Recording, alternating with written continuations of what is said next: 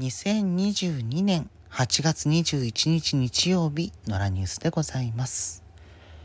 えー、おかげさまでですね、えー、おとといですか金曜日最終出社日を迎えまして、えー、大きな荷物をねガラガラガラガラと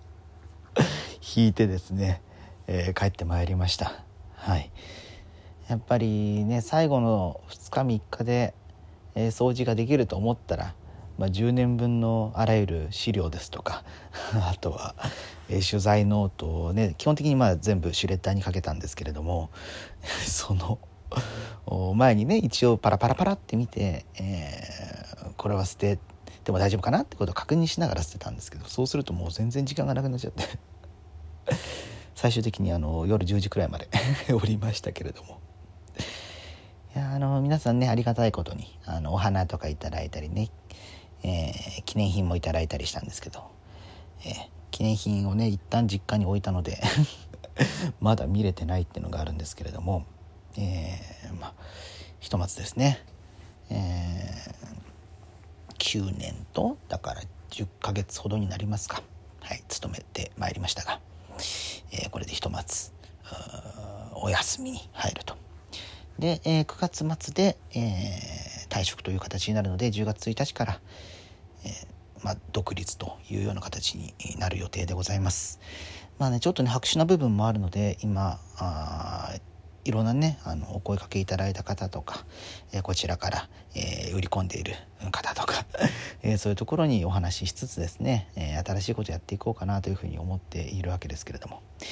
まあこれから先の時代っていうのはねいろんなあの収益の柱を立ててあのまあもともとね自分はインターネットメディアの編集者とか、えライターとかそういうことやってきたので、えー、まあそれ絡みで、えー、何社か、えー、そういう収益源を作っておいて、えー、でそれとは別に、えーまあ、書く以外の収益の形も模索してというようなことを考えていきたいなというふうに思っていますね。うんまあ、あのインターネットメディアネットニュースとかちょっと人より詳しいはずなので謙遜しまくりですけれどもここはね本当は自信持っていかないとこれから先、えー、フリーでは生きていけないわけですけれどもあそういうのがあったりするので、えー、まあそういうそれなりの ポジションについてコメントを出せるようなコメントを頂戴えー、頂戴してななんつうんだ。取材していただけるよね。あそういう人方の人間になれればなというふうに思ったりしていますけれども、まあ、いろんな夢がですねこの年になってから浮かびまして、うん。えー、まあ、ちょっとですねここでもお話していこうと思うんですけれども。一番あ最初に取り組もうと思っているのが地方自治についてです。はい。えーまあ、政治に絡む部分ですね。うん。えー、まあ、自分はあの一番、まあ、この10年近くのキャリアの中で一番長く半分くらいかな、えー、関わっていたのが地域の情報を扱うニュースサイトだったんですね。で、えー、まあ、各地の、まあ、現状といいますか、まあ、経済的には、まあ、大きな流れで言うと通信販売が増えていって、えー、地方の、まあ、例えば駅前にある百貨店とかが結構閉鎖になっているとか、うん、そういう動きが増えていって、まあ、その一方で、え、でかいショッピングモールが生まれるとか、えー、なんでその経済の昇流が変わってきているというのはまあ全国的にあるわけですね。うん、でそこに加えて、まあ、あの最近ねコロナ絡みになってからまたあ移住のところも注目されていましたけれども、まあ、そこまでの間に、まあ、移住まではいかないけれども観光よりはちょっと一歩踏み込んだ。その町のことを興味を持ってくれる、まあ、専門用語といいますか、えー、関係人口という言葉が使われるんですけれどもその関係人口を増やすために、えー、自治体が、えー、あれこれですねまあ、その町のことを知ってもらって、えー、より好きになってもらって、まあ、ゆくゆく移住とか考えてくれたらいいよねみたいなあそういう足がかりになるようなあ人をどう掘り起こすかみたいなことが課題になっているんですけど、まあ、その一環で、え、ふるさと納税を使ったりとかね、うん。えー、まあ、補助金を使って、まあ、例えば、ね、旅行に来てくれた方々に、まあ、もうちょっと体験させるような仕組みを作ったりとか、うん、そういうようなこともあったりするんですけれどもね。うん、っていうようなあまああのね自治体さんもクライアントとしてお仕事させていただいていた中で、えー、思ったのが、えー、もっともっと地方自治で、え、仕組み今現状の仕組みの中だけでももっと新しいことできるんじゃないかなというふうに思ったわけですね。うん、で、え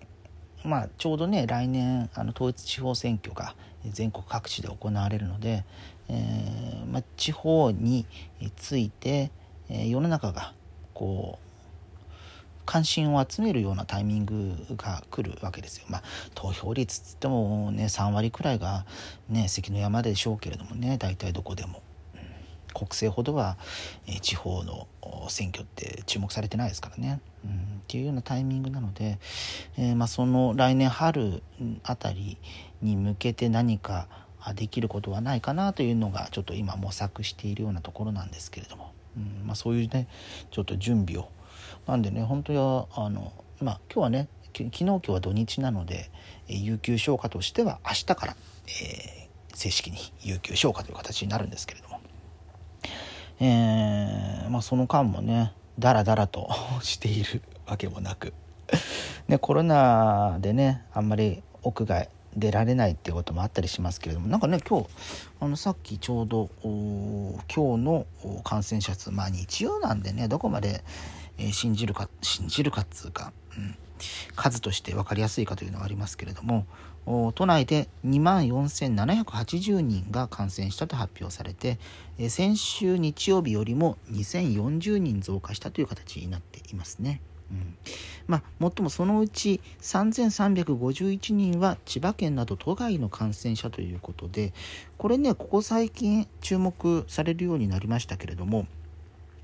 えー、東京都内じゃない他の自治体で、えー、検査あ検査というか検体が、えー、と取られた検体を最終診断で都内の医療機関に持っていった結果、えー、そこで陽性となったものがその医療機関の最寄りの保健所に届けられた結果、えー、東京都内に感染者その方自身がいるわけじゃなかったんだけれども都内の感染者として計上されてしまったというようなことがここ数日になってね ようやくそんなのがいやもっと前から分かってたんじゃないのっていうような気もしますしそんならそういうふうにしている自治体ね、もっと積極的にね それを伝えていくべきだったんじゃないのというような気もしますけれども。うん、っていうことだったんで、まあ、完全にその都内の感染者数というのが、えー、イコールではないと思いますし、まあ、逆に言うとねあの他の自治体でもその都内の方のっていうことはあると思うのでねその辺はまあ一概にどっちが正しいかっていうのはありますけれども、まあ、これでまたちょっとね2000人増えたということはまあ1割増ですよね先週より。ってなるとそのお盆休みの前後のことがそろそろ影響してくるのかなというのはちょっと心配ではありますけれどもね、まあ、一旦ねちょっと落ち着いてきたので、えー、お盆休みでどう変わるのかと、まあ、私もねちょっとその間に出張行ってたりしましたし、えー、ですけれども、まあ、これがねまたちょっと落ち着いたら9月のね半ばとか後半とか、えー、休みのうちに うん、軽い旅行行きたいななんていうふうに思ったりしますけれどもね、うん、まあそれでもあんまり休んでいるわけにはいかず、えー、とりあえずね食いぶちをある程度稼がなければならないので、はい、あのもしお聞きの皆さんで、えー、軌道に